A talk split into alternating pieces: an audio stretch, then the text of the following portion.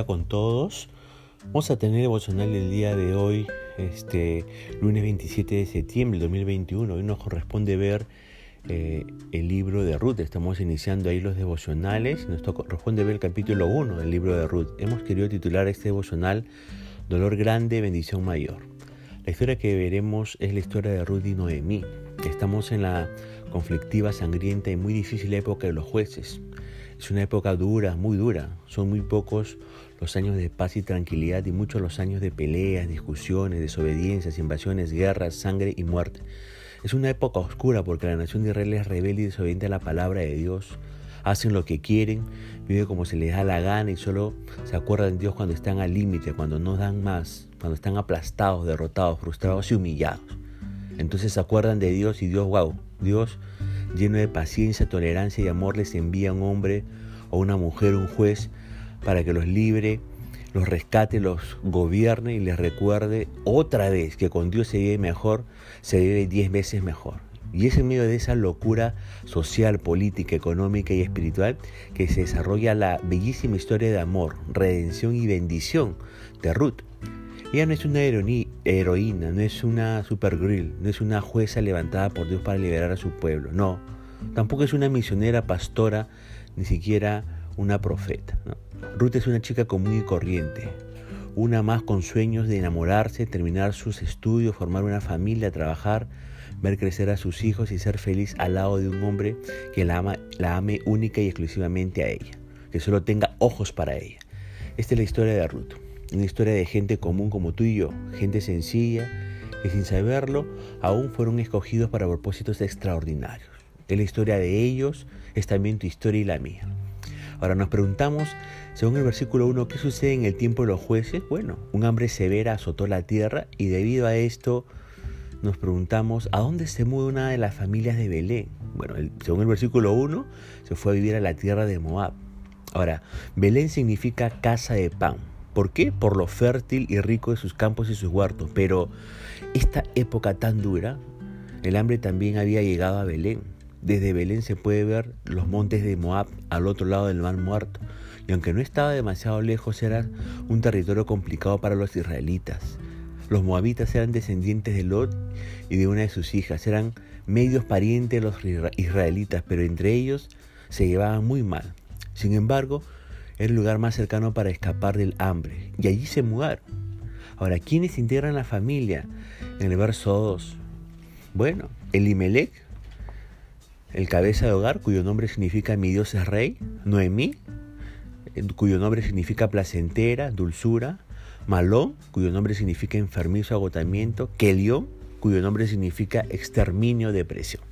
Ahora, ¿qué sucede en Moab y durante cuántos años viven allí, según los versículos 3 y 4? Bueno, muere el esposo de Noemí y los hijos de Noemí se casan con mujeres moabitas y quedan viviendo cerca de 10 años.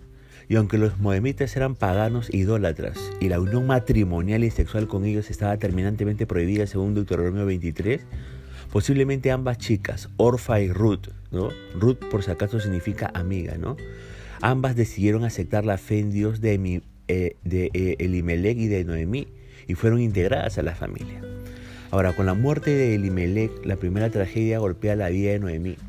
Sin embargo, después de 10 años, nos preguntamos, ¿qué nuevo dolor llega a sus vidas? Según el versículo 5. Sí, efectivamente, pierde a sus dos hijos. Noemí pierde a su esposo y a sus dos hijos. Y con la muerte de ellos también pierden recursos, ingresos y sostén económico. Con su corazón roto por el dolor y sin un dólar en el bolsillo, su vida golpeada por la pobreza y la soledad más profunda. Y por un tiempo se muere en ella toda la esperanza. Ese mismo y profundo dolor también atraviesa como espada los corazones de Orfa y Ruth, jóvenes, lindas, viudas, sin hijos, sin trabajo, sin ahorros, sin recursos, sin un proyecto de vida, choqueadas por tantas muertes, con un nudo de angustia y dolor en la garganta, solas y desamparadas. Ahora yo le pregunto a usted que me escucha, ¿se sintió alguna vez así? ¿Tuvo pérdidas que rompieron su corazón? Aunque hoy no lo entienda, ellas no lo entendían, hay esperanza. Confíe. En medio de tanto dolor por las pérdidas irreparables de esposos e hijos, ¿qué decisión toma Noemí? ¿Por qué lo hace? Según el versículo 6. Bueno, Noemí y sus nueras eh, se preparan para salir de Moab y regresar a Judá. Noemí sabe que es una mujer de fe, sensible a la voz de Dios. Y usted se preguntará, ¿qué? Mire, le explico. Aunque está viviendo en Moab, Noemí pertenece al pueblo de Dios. Es una mujer con un corazón para Dios. No solo cree en Dios, sino que está abierta a escuchar la voz de Dios. No es terca ni obstinada. No hace lo que se le dé la gana. Es sensible a Dios. Está dispuesta a escuchar y a decidir de acuerdo a lo que Dios quiere para su vida. De alguna manera, se enteró de que las cosas se habían mejorado en Belén. Recuerda que ya pasaron más de 10 años desde que se fueron. Y rápidamente se da cuenta de que es Dios quien está bendiciendo otra vez a su pueblo. Ella entiende el mover espiritual. Entonces decide volver a Judá. No puede seguir viviendo en Moab.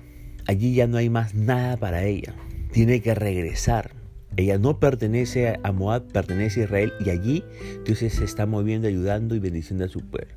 Noemí no tiene nada para perder, porque ya lo perdió todo. Lo único que le queda es volver. ¿Usted qué haría? ¿Qué haría en, este caso, en este caso si se encontrara en esta situación este, eh, de Noemí? ¿Se quedaría o volvería? Pero también le pregunto algo más. ¿Se ha alejado usted de Dios? ¿Algún tiempo usted estuvo metido con Dios, pero ahora se siente muy, muy, muy lejos de Él? Así como se encontraba ahorita Noemí. Mi sugerencia es que regrese. No lo piense tanto, solo hágalo. Vuelva.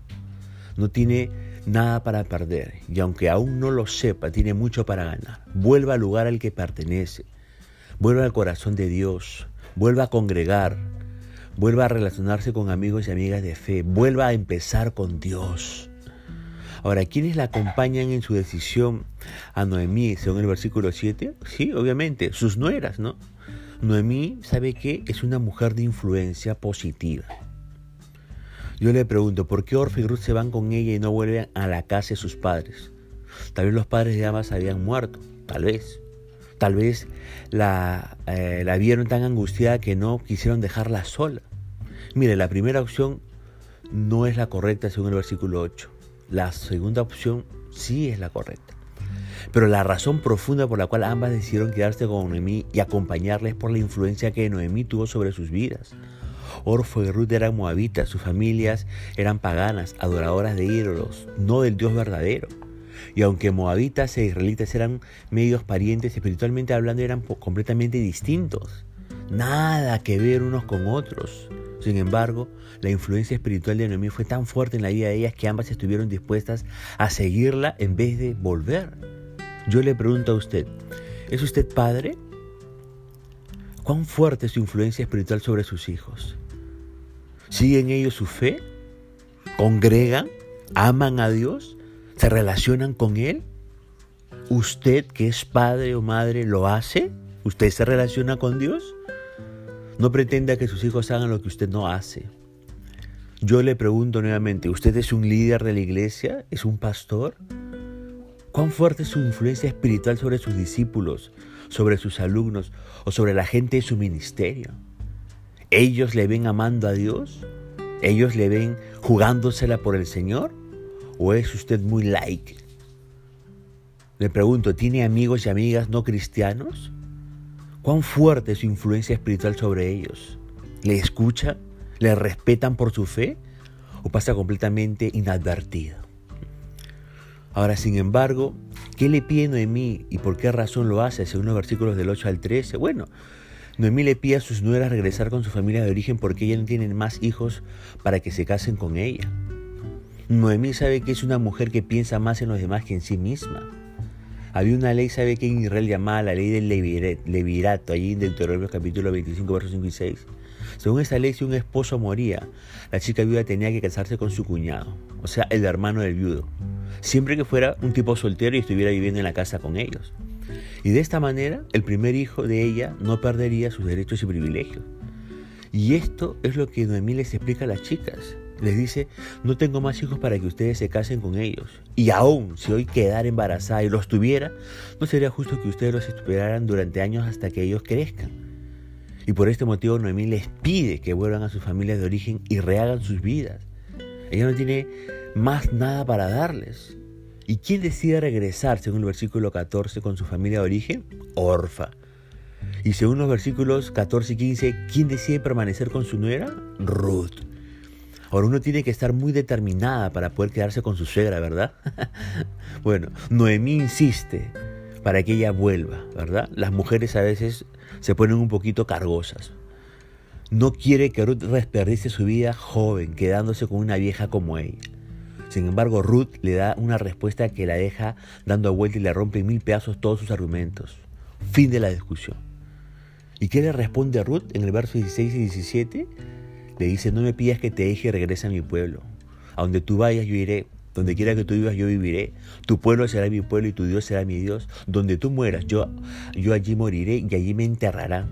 Que Dios me castigue severamente si permito que algo nos separe, aparte de la muerte. Mira, la respuesta de Ruth nos ayuda a pensar en varias cosas importantes. Volver atrás no es una opción, como dice el verso 16. Ojo, ¿ah? volver atrás no es una opción. ¿Volver a donde estuve antes? No. ¿Volver al pasado, a lo que me lastimó y traicionó? No. ¿Volver al, al recuerdo del dolor, de la pérdida, del sufrimiento? No. ¿Volver a las discusiones, las peleas y los gritos? No volver al lugar donde no fui amada, ni cuidada, ni respetada. No, nada que ver. Volver a abortar y sufrir por mi error. No.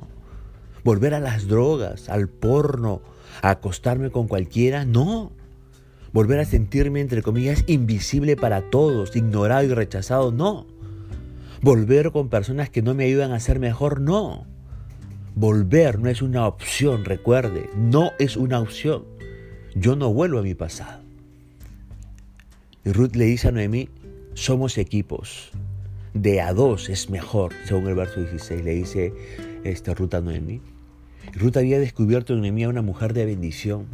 No era, entre comillas, solo su suegra, era también su mamá espiritual, su amiga, su confidente. Juntas podrán lograr, lograr lo que solas no pueden. Ni loca te dejo y me aparto de ti. Le dice pues este, Ruth a Noemí. Yo le quiero hacer unas preguntas. Por ejemplo, ¿usted a quiénes sigue? ¿Con quiénes se asocia? ¿Con quiénes se relaciona? ¿A quiénes le abre su corazón y le cuenta sus cosas más íntimas? ¿De quiénes aprende? ¿A quiénes les pide consejo? ¿Sabe una cosa? Usted necesita una persona con el espíritu en mí que le mentoree. Usted necesita una persona que le enseñe, que le guíe. Y cuando le encuentre, ¿sabe qué? Pégese a ella y aprenda todo lo que tenga para enseñarle. No piense que se las sabe todas y que no necesita de nadie. Sea humilde y aprende la gente de bendición. No tenga miedo de expresar sus dudas y preguntar lo que no entiende. Por favor. Ahora, lealtad hasta el fin, compartiendo todas las cosas, nos muestran estos versículos del 16 al 17. ¿Sabe qué? Tu destino, tu parentela, tu pueblo, tu Dios y hasta tu lugar de muerte también serán los míos. ¡Wow! Ruth estaba absolutamente determinada a seguir los pasos de Noemí y a no abandonarla sin importar lo que sucediera de ahí en más. Pero ojo con esto. Ojo con esto. Hay personas que le abandonarán, le rechazarán, le ignorarán y nunca le tendrán en cuenta para nada. Otras no le serán fieles ni, ni leales. Otras ni siquiera le darán una segunda oportunidad. ¿Qué debe hacer usted con estas personas? Perdónelas y déjelas ir. Séquese las lágrimas, renuncie a la bronca, póngase de pie nuevamente, enfóquese en sus sueños y abra sus ojos. Porque ahí están los que, los que Dios trae para bendecirle. Ahí están los que Dios trae para acompañarle, para cuidarle, para valorarle, para amarle y para bancarle hasta el fin y para que usted sea de bendición para cada una de esas personas. Ahora, según el versículo 18, ¿cómo reacciona Noemí ante las palabras de Ruth? Claro, las escuchó, ¿verdad? No la ignoró ni la sermoneó. No le dio 25 razones por las cuales tenía que dejarla y volver con su familia, no. Noemí la escuchó tratando de entender el corazón de Ruth. Qué lindo es cuando alguien le escucha de verdad y trata de entenderla, ¿no? Alguien dijo, todos necesitamos ser escuchados. La escucha nos da estima, nos sentimos parte de un grupo. La escucha nos da pertenencia, alguien dijo. Y sabe que Ruth se sentía parte de Noemí. Y Noemí, con su actitud de escucha, confirmó esa sensación de pertenencia en el corazón de Ruth. Ahora, ¿qué sucede cuando llegan a Belén, según el versículo 19? Todos se conmocionaron. Imagínense que después de 10 años vuelve usted a su barrio y se encuentran esos vecinos que, con los que solía usted hablar o, jugar fulbito. ¿no? Gran sorpresa causó el regreso de Noemí. Algo sucedió con los vecinos de Belén cuando la vieron regresar a Noemí y no venía sola.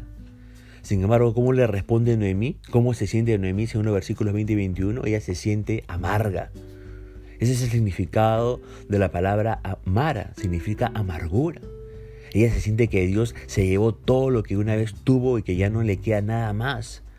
Se siente tan, pero tan, tan, tan triste que su propia identidad entra en crisis. Le pregunto, ¿alguna vez se sintió amargada, entre comillas, por algo, por alguien? ¿O amargado, entre comillas, por algo y por alguien? ¿Se siente con tanta angustia que solo puede llorar y llorar y llorar? Vuelva a la presencia de su Papá Celestial y desahóguese en Él y crea que si su dolor de hoy es grande, su bendición de mañana será mejor. Solamente usted confíe, confíe en el Señor. Punto final para el devocional de este día. Queremos que la gracia y misericordia de Dios le acompañe y conmigo será Dios mediante hasta el día de mañana.